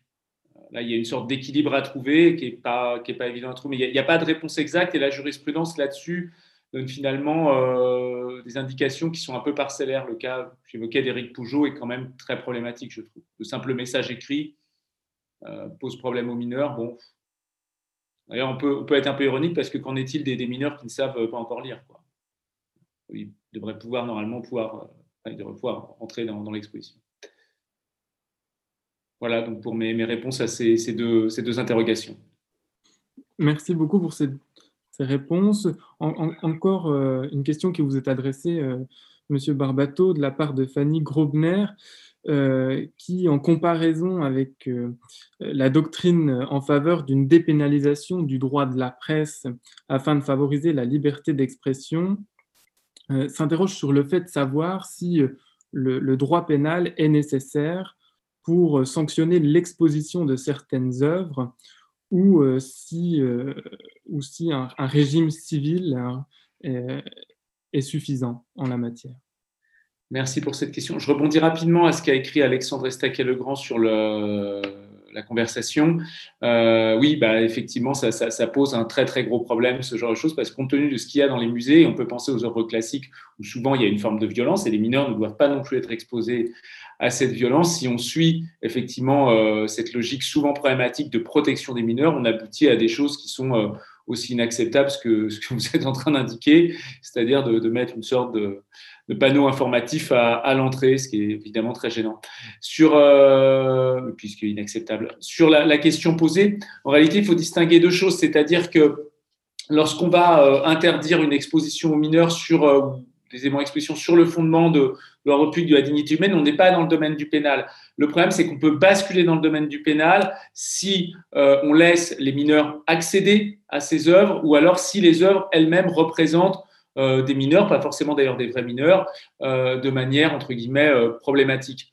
Donc, disons par exemple, quand la mairie de Paris dit voilà, on va interdire aux mineurs d'entrer dans l'exposition de Larry Clark, on n'est pas dans du domaine pénal, mais on peut basculer du domaine pénal, dans le domaine pénal.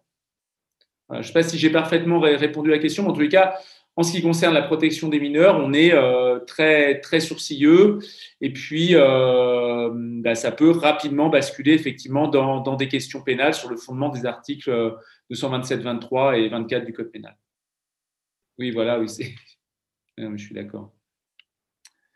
Enfin, je réagis, ça a été écrit par, euh, par Visiodec. Voilà, Merci beaucoup. Voilà. Ah, pardon, vous n'aviez pas terminé? Ah si, si, si, j'avais terminé. Merci beaucoup. Peut-être une, dernière question pour, euh, clôturer cet axe, qui peut, une question qui peut être adressée à la fois à Émilie Salaberry et à Laurent Martin, ou, euh, ou d'ailleurs à toute autre personne qui se sentirait concernée. Euh, une question qui, qui, nous est adressée par Vincent Adot et qui se demande s'il y a des exemples d'expositions strictement françaises où des objets ont dû être démontés ou retirés et si oui, pourquoi et dans quel contexte? Strictement français, ça veut dire quoi de, Qui se passe chez nous, qui est avec des, de l'art français J'imagine que c'est peut-être plutôt sur le, territoire, enfin, plutôt sur le territoire euh, français, euh, qu'il s'agit d'une exposition euh, temporaire importée. Il y a quand même, évidemment, on l'oublierait presque à force d'évidence, mais tout ce qui s'est passé notamment au XIXe siècle autour du salon, hein, le salon qui était le, lieu d'exposition euh, lié au système académique et qui, euh, à force de, refouler euh, en, dehors de, l'espace justement autorisé toute une série d'avant-garde, a conduit à, vous le savez, en 1863, à, la création du Salon des refusés, hein, avec notamment cette œuvre célébrissime de Manet, Le déjeuner sur l'herbe, dont dont la représentation avait créé scandale, puisque non seulement un nu, mais bon, un nu, on en trouvait déjà beaucoup dans, la tradition occidentale, mais surtout un nu réaliste euh, d'une femme, euh, donc euh, au milieu d'un groupe d'hommes sur un, un, gazon.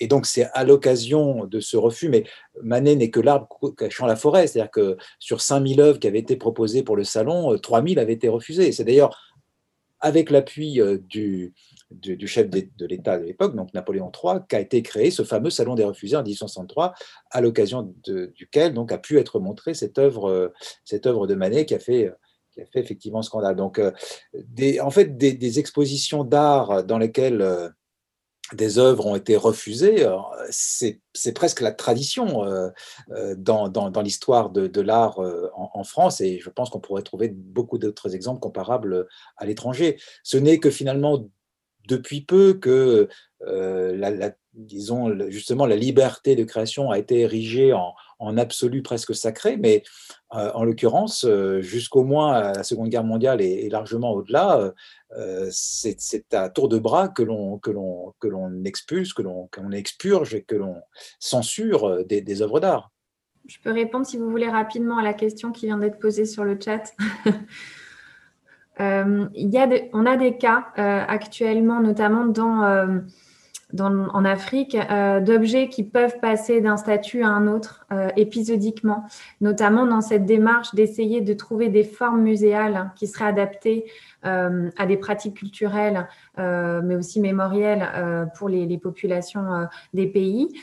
au Cameroun, notamment, beaucoup de collections peuvent être gérées par des chefferies Et vous pouvez avoir effectivement des espaces d'exposition à l'intérieur des chefferies qui pendant un temps vont accueillir un ensemble d'objets qui vont avoir ce statut finalement d'objets un peu muséaux euh, et qui sont ouverts au public et qui ensuite vont regagner en fait le cadre beaucoup plus euh, privé euh, de confrérie ou, ou, de famille et qui vont passer repasser un statut d'objet plus usuel. Et il peut y avoir comme ça des jeux d'alternance.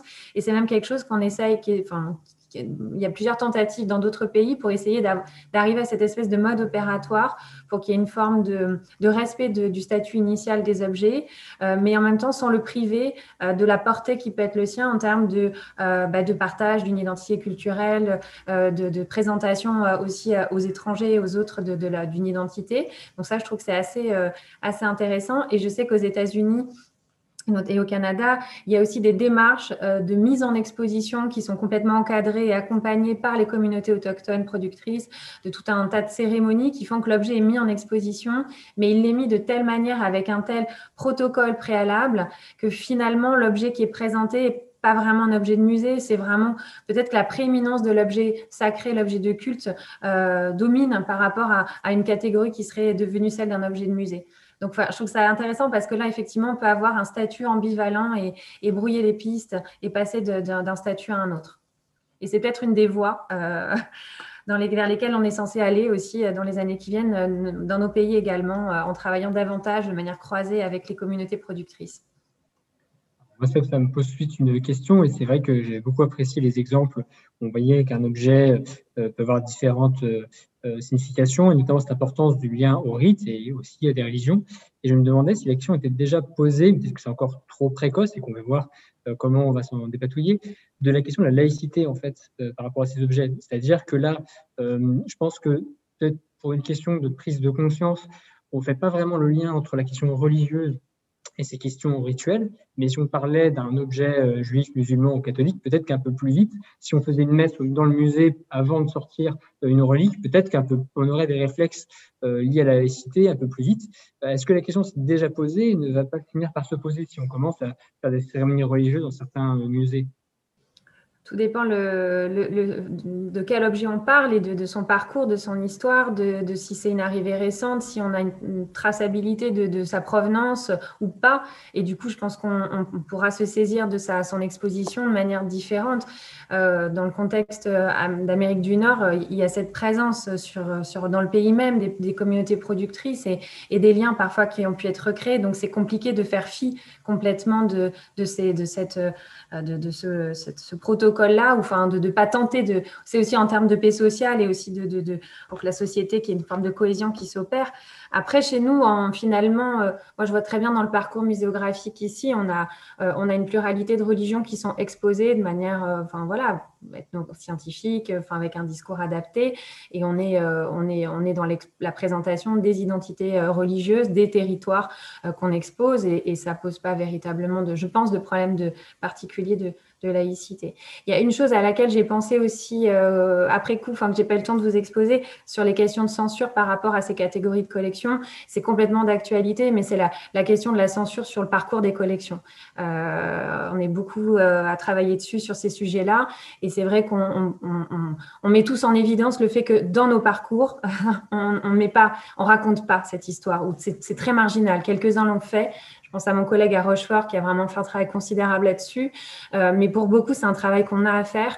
Euh, et, et, et je peux pas dire que c'est une, censure volontaire qu'on a opérée, mais c'est une censure qui est, qui est héritée en fait euh, de tout un passé euh, euh muséal et muséographique. Et, et, là, il y a un vrai travail aussi effectivement de, de lever, euh, de lever euh, de, de, de, la parole et d'efforts à faire pour retracer tous ces parcours de, collection en toute voilà transparence quoi. Donc voilà, c'est une prise à l'envers finalement aussi de, cette question de la censure. Mm d'ailleurs une préconisation importante du rapport euh, euh, euh Bénédicte Savoie, hein, de reconstituer effectivement des parcours de, de, collection qui permettent de montrer bah, aussi parfois euh, l'origine de, ces objets qui, peuvent avoir été